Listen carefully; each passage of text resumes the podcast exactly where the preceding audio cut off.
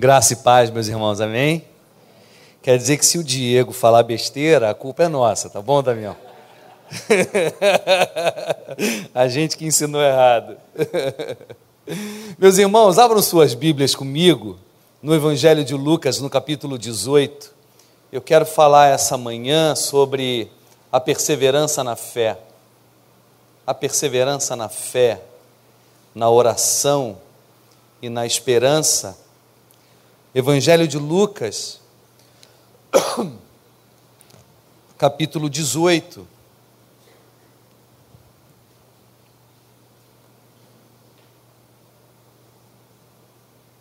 Eu quero, eu quero agradecer o convite, é muito bom estar aqui. Se eu não me engano, a última vez que eu estive aqui, eu não sei se vocês lembram, mas eu acho que eu falei que a minha esposa estava com câncer, né? Bom, eu quero dar uma boa notícia, ela está curada, graças a Deus, está curadíssima e está em Cabo Frio de férias. que bom, Deus é bom, né? O choro pode durar uma noite, mas a alegria vem pela manhã. Um texto que sustentou a minha alma nesse período foi um de Jó que diz: O Senhor abre a ferida e Ele mesmo fecha. Leozinho, eu amo aquele cara ali. O Senhor abre a ferida e Ele mesmo fecha. Esse texto me consolou. Falei, amém. Ele abriu, ele vai fechar. A gente pode ficar especulando, né? Por que, que ele abre uma coisa que quer fechar? Bom, eu não fico especulando, não. Eu só fico feliz que ele fechou. Graças a Deus por isso. Graças a Deus. Leozinho e Renata. Renata está aí também? Está escondida ali. Renatinha. Ah, amigos mais chegados que irmãos. É o caso desse casal aí. Vamos abrir então aí nossas Bíblias e vamos ler. Evangelho de Lucas, capítulo 18. Diz assim Jesus: Disse-lhe Jesus uma parábola sobre o dever de orar sempre e nunca esmorecer. Havia em certa cidade um juiz que não temia a Deus e nem respeitava homem algum. Havia também naquela mesma cidade uma viúva que vinha ter com ele, dizendo: Julga minha causa contra o meu adversário.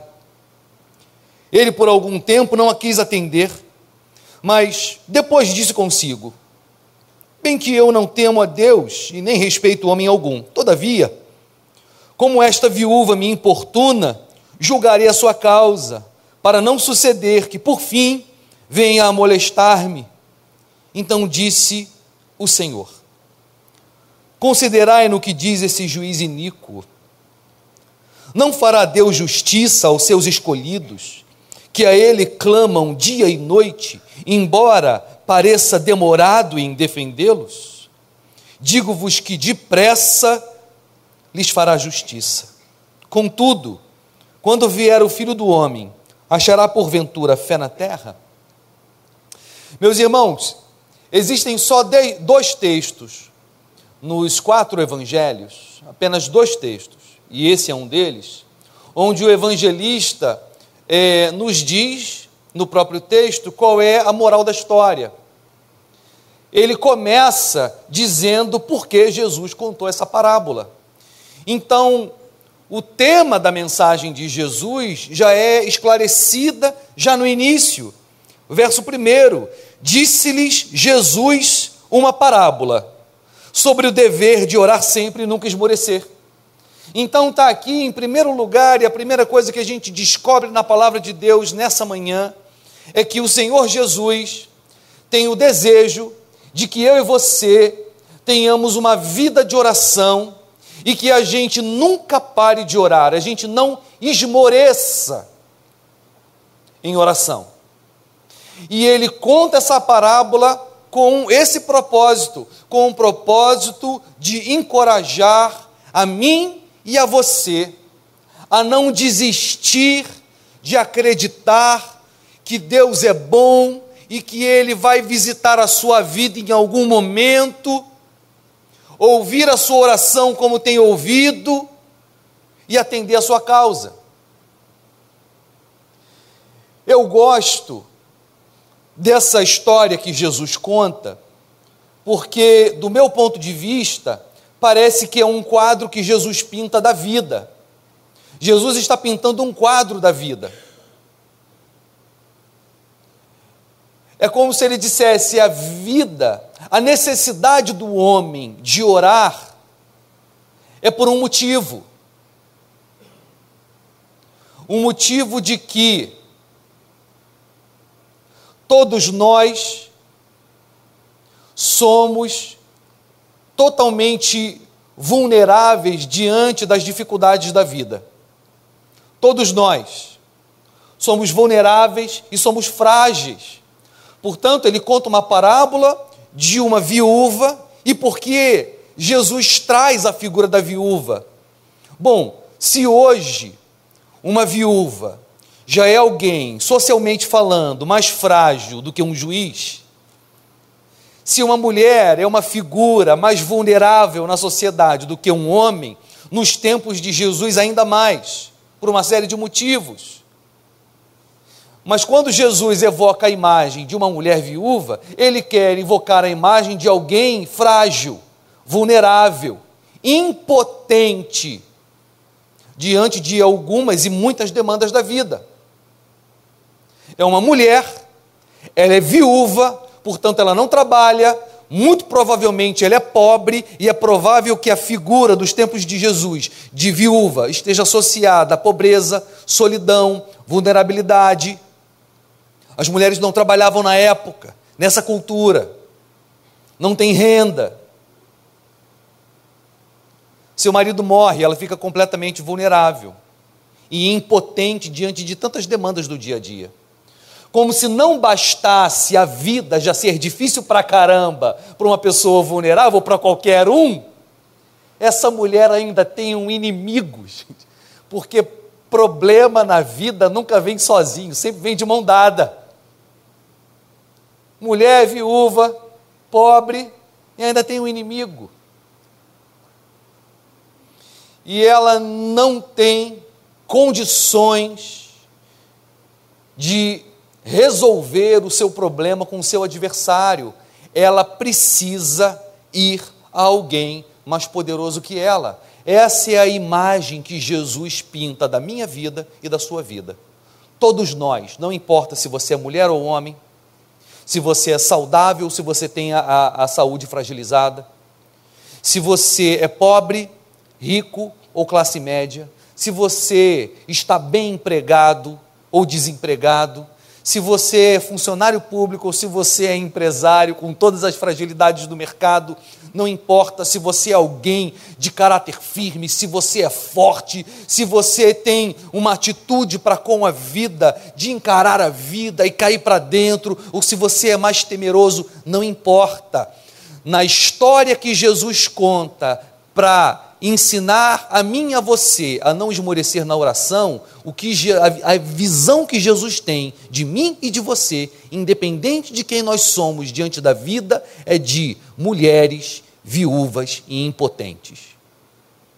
Ou seja, Jesus diz que o ser humano é impotente em muitas áreas da vida, em muitos momentos da vida, e, portanto, temos demandas a serem resolvidas que precisamos de alguém mais poderoso do que nós para resolver, porque nós não podemos.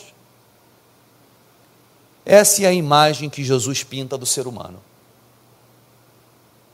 Por vezes a nossa fragilidade, ou, perdão, por vezes a nossa dependência de Deus está escondida atrás da saúde, atrás da beleza, atrás da força de caráter, atrás da inteligência, da competência, de boas escolhas que você fez na vida, de uma estrutura forte, e você tem a sensação de que não precisa tanto do auxílio de Deus quanto a viúva.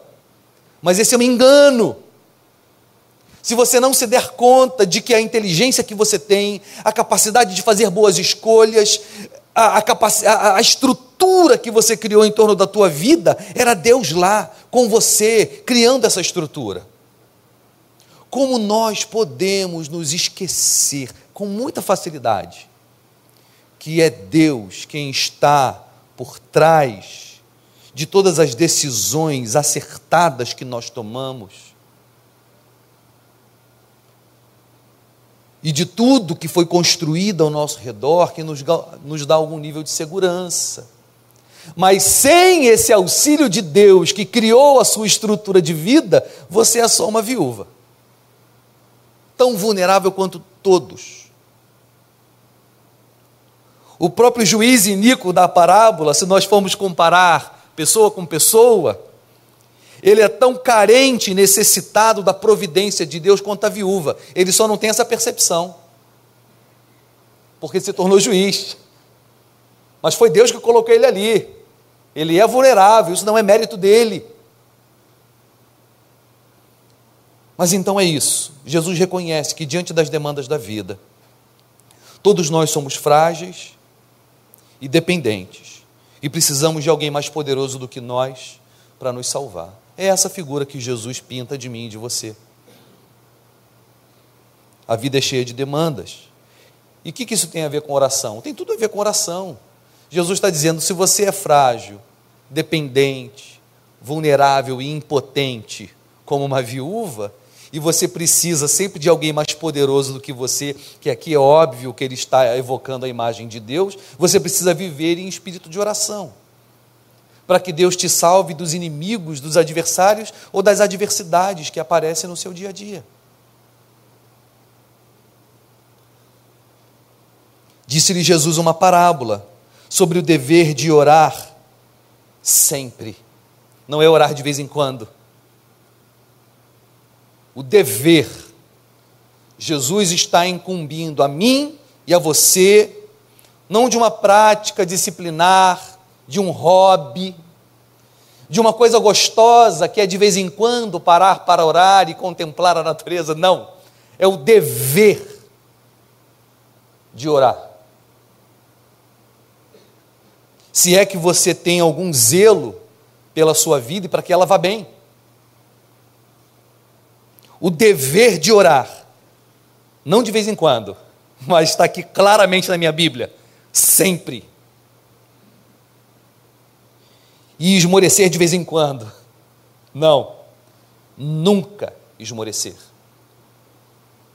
Para mim, a palavra-chave de todo esse texto aqui, a coisa da qual Jesus está mesmo preocupado, é com o esmorecer. E eu vou dizer para você por quê, eu vou mostrar para você no texto por que a gente esmorece na oração.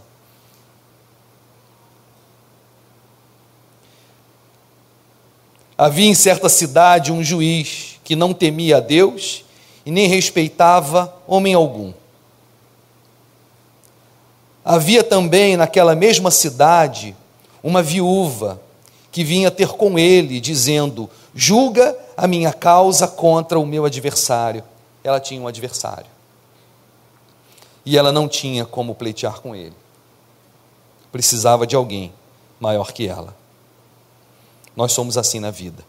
Verso 4: Ele por algum tempo não a quis atender, mas depois disse consigo: Bom, eu não temo a ninguém, não respeito homem algum, mas essa mulher está me perturbando, eu vou resolver o problema para ela não continuar me perturbando. Veja que ele é um homem negligente para com a sua para com o seu trabalho. Ele é arrogante, ele não, ele é displicente. Ele não respeita a mulher, ele não tem compaixão por ela, não quer ajudá-la, apesar de esse ser o trabalho dele. E aí está também a displicência para com o trabalho dele, mas ele não está nem aí, ele não teme ninguém, não respeita ninguém também.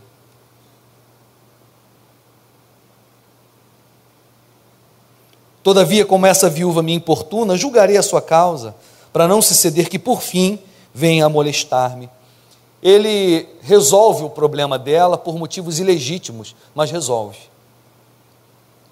Então disse Jesus, e aí vem a moral da história, a interpretação que o Senhor Jesus traz da sua própria parábola, o que ele queria ensinar no final das contas, ele mesmo diz: Então disse o Senhor, considerai no que diz este juiz iníquo Veja que por um motivo ilegítimo ele resolve atender a, a, a perturbação, o apelo dessa mulher. Não fará Deus justiça aos seus escolhidos, que a Ele clamam dia e noite. Que coisa interessante. O Senhor Jesus está comparando Deus com esse juiz, não comparando por similaridade, exatamente o contrário, comparando Deus a esse juiz por opostos. Se esse juiz, diz Jesus, que é iníquo, que não respeita ninguém, atende ao pedido dessa viúva por importunação, quem dirá o vosso Deus não ouvirá quem? Os seus escolhidos. Escolhidos.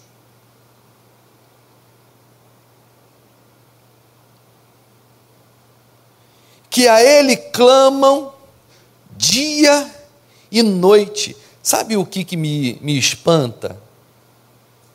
É Jesus achar que eu e você temos uma vida de oração, de clamor, de dia e de noite.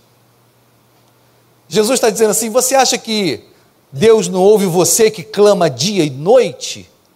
Aí você diz assim, pô, eu só faço oração para antes de dormir. e ele está dizendo que eu clamo dia e noite. Não, você podia dizer assim, menos, Jesus, menos. Clama de dia Menos, Jesus, menos. Clama de noite, menos, Jesus. Oro de vez em quando durante a semana. Caramba! Mas a imagem que Jesus tem dos seus discípulos, a imagem que Jesus tem dos seus escolhidos, é de gente que não ora, é de gente que clama. Que é diferente, né? é um clamor, é um grito que vem de dentro. É intenso, clamor evoca intensidade, força, paixão.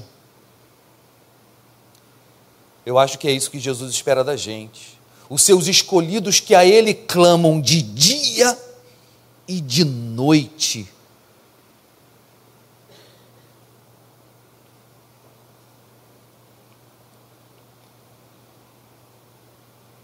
Não fará Deus justiça aos seus escolhidos, que a Ele clamam dia e noite, embora pareça demorado em defendê-los? Pô, Jesus, obrigado por o Senhor ter tocado nesse assunto, eu ia falar nisso. Deus sempre parece demorado. Eu achei que era só eu que era ansioso, mas não. O Senhor Jesus reconhece e parece que os discípulos dele, os primeiros ouvintes, também tinham essa sensação. Deus sempre demora, cara. Está vendo? Não é nada pessoal. Não é nada pessoal. Ele demora mesmo. Ele demora mesmo. Sempre demorou.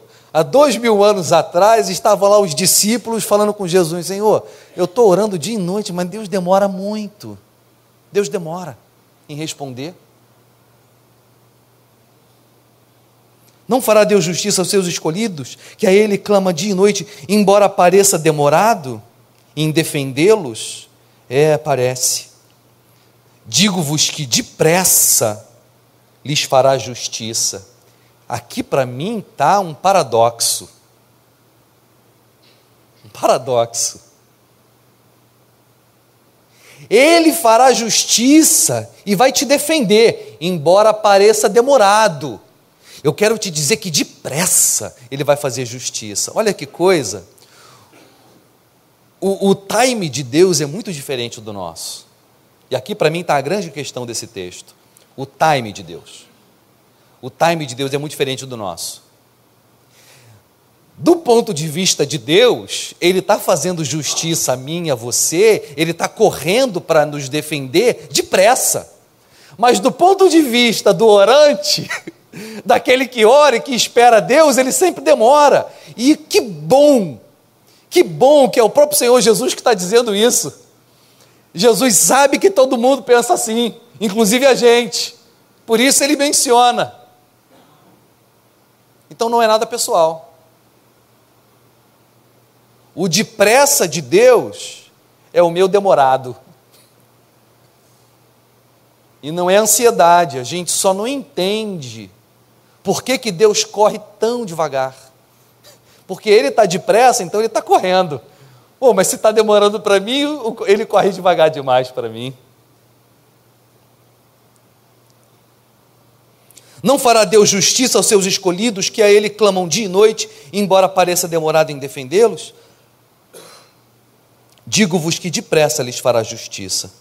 Contudo, quando vier o filho do homem, achará porventura fé na terra?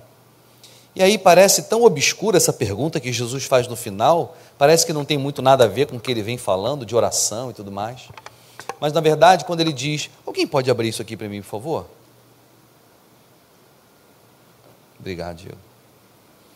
É,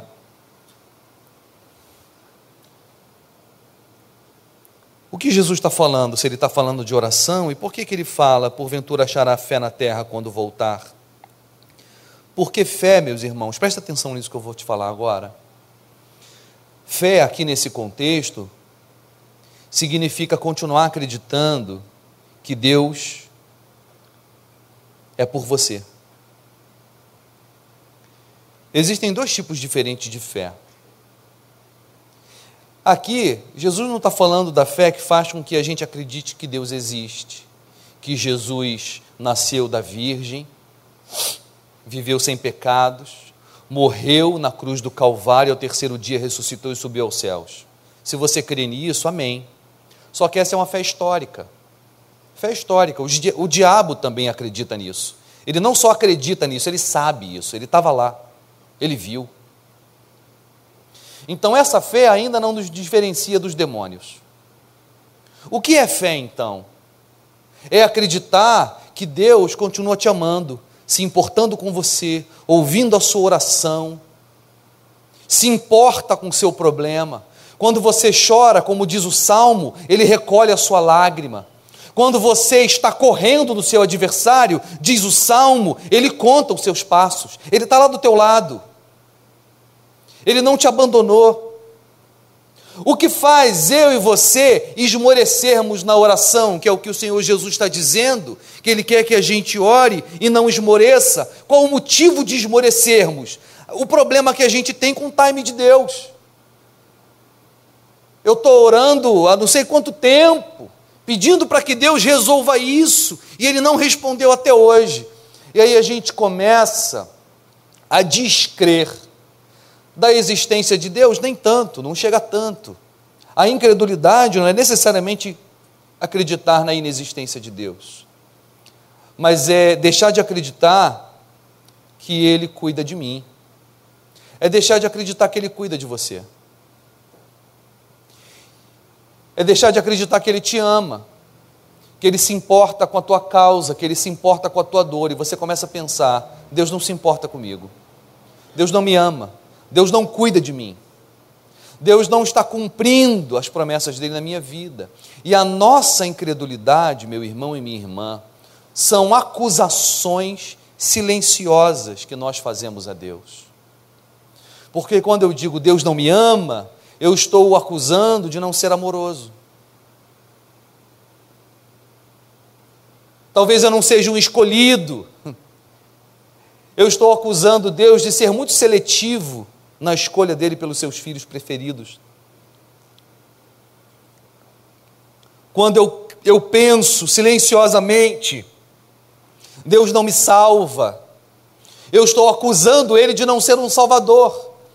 Quando eu penso, ou eu sinto, mas não verbalizo, Deus não está cumprindo as promessas dele na, na minha vida, é uma forma silenciosa de acusá-lo de ser mentiroso ele não cumpre as suas promessas.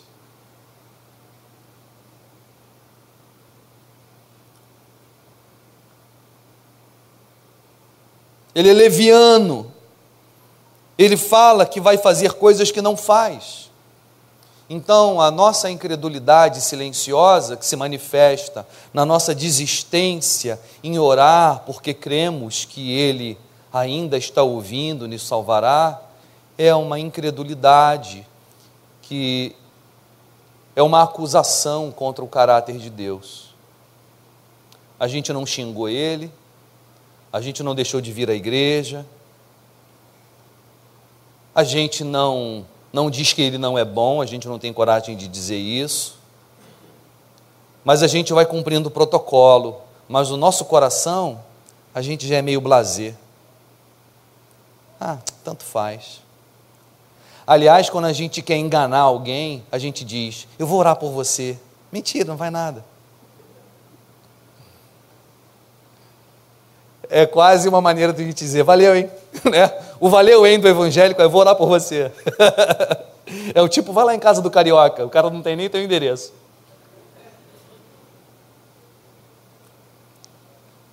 Me liga, mas você não deu o teu telefone para ele.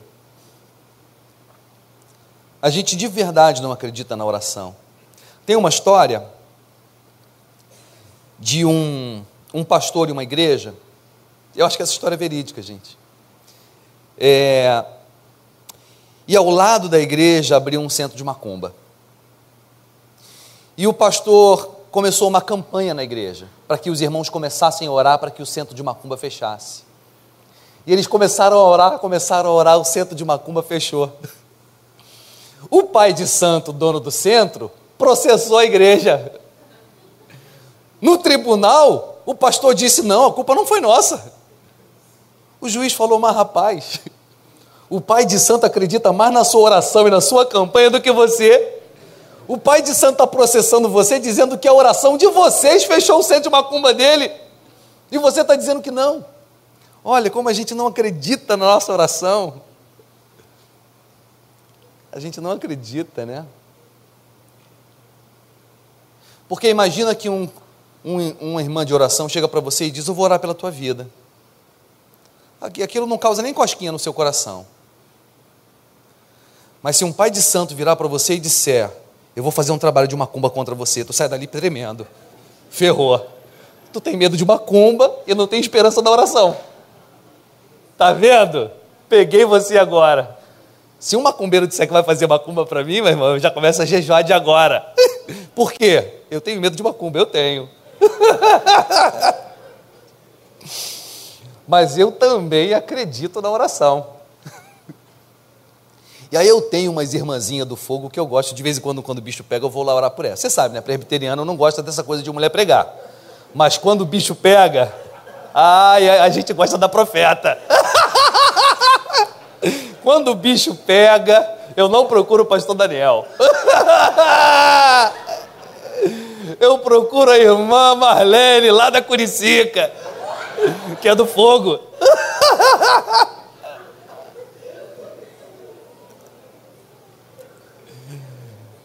Meus irmãos, a gente vai desistindo da oração, a gente vai descrendo.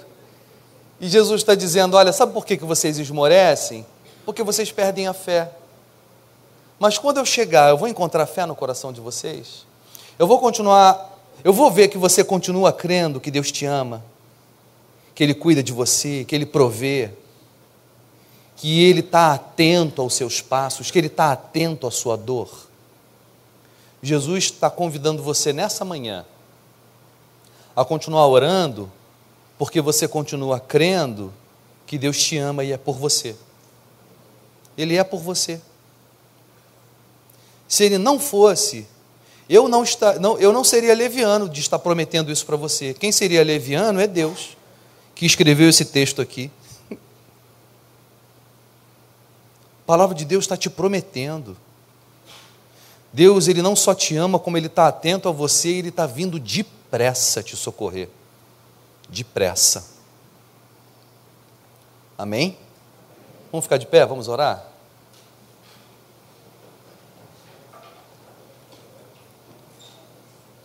Eu tenho um amigo, o pastor Tuca, ele é muito engraçado, né? E aí ele sempre conta muita piada. Aí uma vez ele falou para mim, Vaso, sabe por que, que eu conto muita piada? Porque se a pregação for ruim, pelo menos o povo riu. eu espero que vocês não tenham só rido hoje. eu espero que de verdade vocês ouçam a voz de Deus. Se o Espírito Santo fala nessa igreja, o que o Espírito Santo está dizendo é o seguinte: Deus está correndo. para te ouvir a sua oração e Ele quer que você persevere no seu pedido, naquele sonho que já está morrendo, não deixa morrer não. Amém? Vamos fechar os olhos, vamos orar. Senhor Jesus,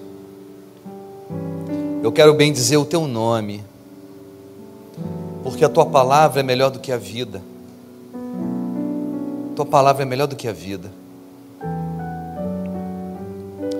Porque se não fosse a tua palavra, Senhor, a nossa vida já teria se esvaído em tristeza, em descrença, em cinismo.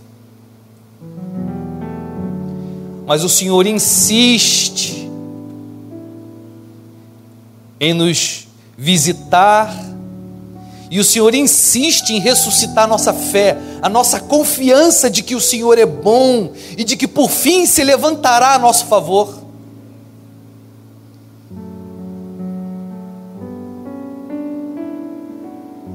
Então eu te peço nessa manhã, Jesus, que o Senhor venha reanimar a nossa fé, a nossa confiança de que o Senhor nos ouve, que o Senhor venha ressuscitar a nossa vida de oração, que o Senhor venha nos ensinar e nos dar uma disciplina de oração, de gente que apesar de das agendas de trabalho, da vida corrida, ainda clama de dia e de noite. Para o dia, para orar fervorosamente, e separa tempo de noite para dobrar o joelho e levantar um clamor,